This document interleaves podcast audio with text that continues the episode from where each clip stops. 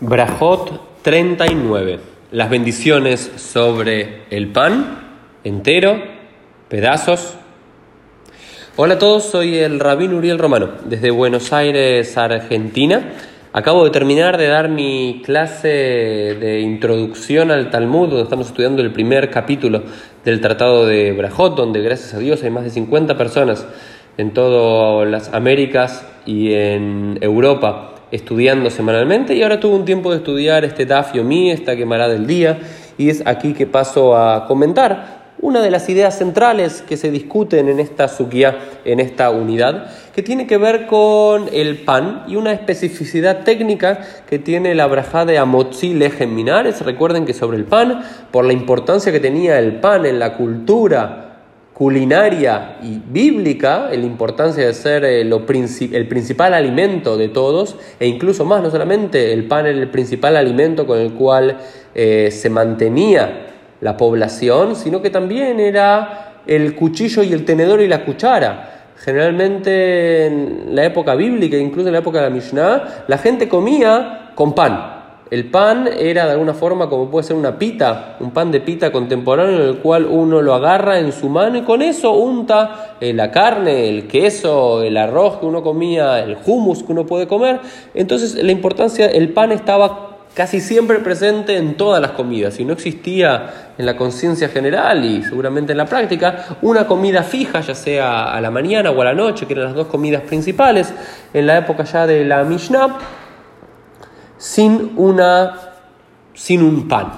Y lo que se discute y una discusión es, eh, lo primero es que si uno debe hacer la bendición antes de cortar el pan, lipsoa es el término que utiliza la quemará, si uno debe, mientras está haciendo la bendición, cortar el pan o esperar a que se termine de hacer la bendición y luego cortar el pan. Esto es lo, que, lo primero que discute la quemará en esta nueva subia.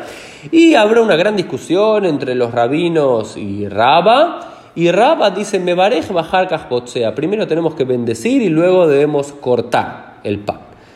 Y esto es lo que hacemos hasta el día de hoy, porque piensen que el pan no era solamente un elemento en el cual uno comía como parte de la comida, sino que era el elemento que iba, le, iba a permitir a todos los que estaban presentes comer. Pero incluso si uno está solo, uno tiene que hacer la bendición sobre el pan entero y una vez que termina la bendición uno puede cortar el pan. El principio rector de esto es una idea en la alajá de los rabinos que se llama Oberla Siatán que todas las bendiciones tienen que ser anteriores a la acción. En la inmensa mayoría de los casos, primero realizamos la bendición y luego la acción en consecuencia de. Hay algunas particularidades y unos, unas excepciones a esta regla, pero siempre la regla es así. Por lo cual, primero no tenemos que romper el pan conjuntamente con la bendición, sino que decimos, por ejemplo, Baruch atah Hashem, Elokeinu melech mochile Terminamos, si hay otros responden amén. Recuerden que se responde amén si hay otros presentes, pero uno no responde amén a su propia bendición, porque es como decir de reírse del propio chiste, como suelo enseñar. Y una vez que terminamos, ahí se puede lipso a etapat, cortar el pan.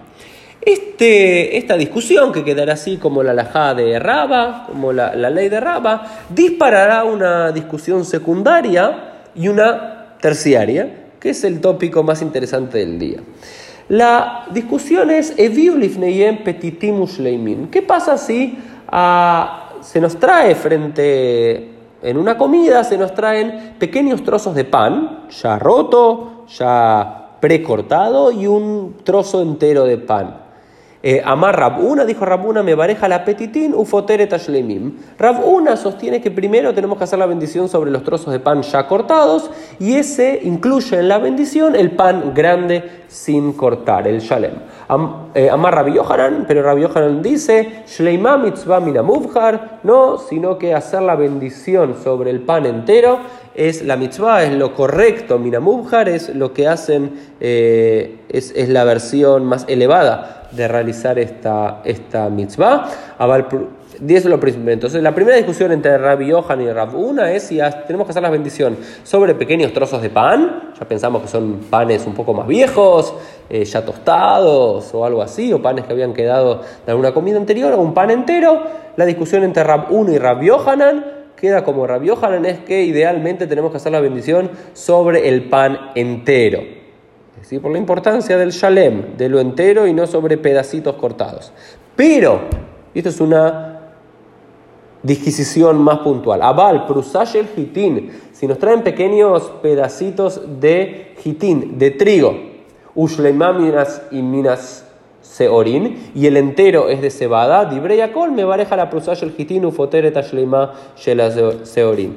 Todos estarían de acuerdo que en este caso, si los pequeños pedacitos ya cortados son de trigo y el pan entero es de cebada, que se debe hacer la bendición, uno debe tomar. Recuerden que para hacer la bendición no es que solo hay que ver, sino hay que tomar en la mano. Idealmente, tener presente eh, el, el pan cortado de trigo y este exceptuaría también al pan de cebada. ¿Por qué? Por la discusión es la siguiente. Si Hashuv Adif o Shalem Adif. ¿Qué es preferible? Hay algunos que dicen que es preferible hacer la bendición sobre el pan entero, cualquiera sea el origen y el cereal que le da, ya sea trigo o cebada. Y otros dicen Hashub Adif, ¿no? Sino que es, es, preferible hacer la bendición sobre los panes trozados si es que el trigo es de una calidad superior. En el mundo antiguo y hasta la actualidad, si es el pan de trigo es mejor que el de cebada. Por lo cual, si los pedacitos son de cebada y el entero, eh, los, los pedacitos, disculpen, son de trigo y el entero es de cebada, preferiríamos hacer sobre los pedacitos, aunque idealmente hay que hacerlo sobre el entero. Esta es la diferencia entre Hashuv y Shalem. Ma'adif, ¿qué es preferible? Hashuv, hacer la bendición sobre un pan de mejor calidad o shalem, sobre un pan entero, sobre un pan trozado. Y esto despertará una antigua costumbre, quiero ir hilando fino para que vayan entendiendo la lógica interna de la quemará y cómo todo esto va a llevar a una tradición que todos conocemos, que es la tradición de los que llama Irei Shamaim, de los temerosos de, Dios, Yotzei Yedei Shneyem salen, eh, cumplen la mitzvah cumpliendo las dos normativas, tanto la de Rabbi Yohanan como la de Rab Una, con las dos posiciones. ¿Cómo lo hacen? Como lo hacía el hijo de Rabina, Maniach Botsea. ¿Qué es lo que hace? Para cumplir tanto con la opinión de Rab Una como con la opinión de Rabbi Yohanan, recuerden, uno decía que era preferible hacerlo con los panes trozados y otro era que era preferible hacerlo con el pan entero. ¿Qué hace? Si tenemos delante nuestro un pan entero y pequeños trozos de pan, ¿qué es lo que solía hacer? Ponemos estos Irei Shamaim, y en particular el hijo de Rabina, ¿qué es lo que solía hacer? Ponían los panes trozados entre el pan grande y Así hacían la bendición y luego trozaban y cortaban todo y repartían. ¿Por qué? Para cumplir con la voluntad de los dos sabios. Y Tanei, Tanakama de Rabbi, de Rab Nachman Baritja, es cierto Taná, cierta persona le habló uh, delante de Rab Nachman, el hijo de Itzhak, y le dijo que tiene que poner el trozo de pan entre medio del pan completo. Eh, y hacer la bendición a Marley y le dijo Mashim Ha, le dijo ¿cuál es tu nombre? Y esta persona le dijo mi nombre es Shalman. Shalman dijo que era su nombre y Rab Nachman Baritzha hace un juego de palabras a Marley. ¿Qué significa que tu nombre es Shalman?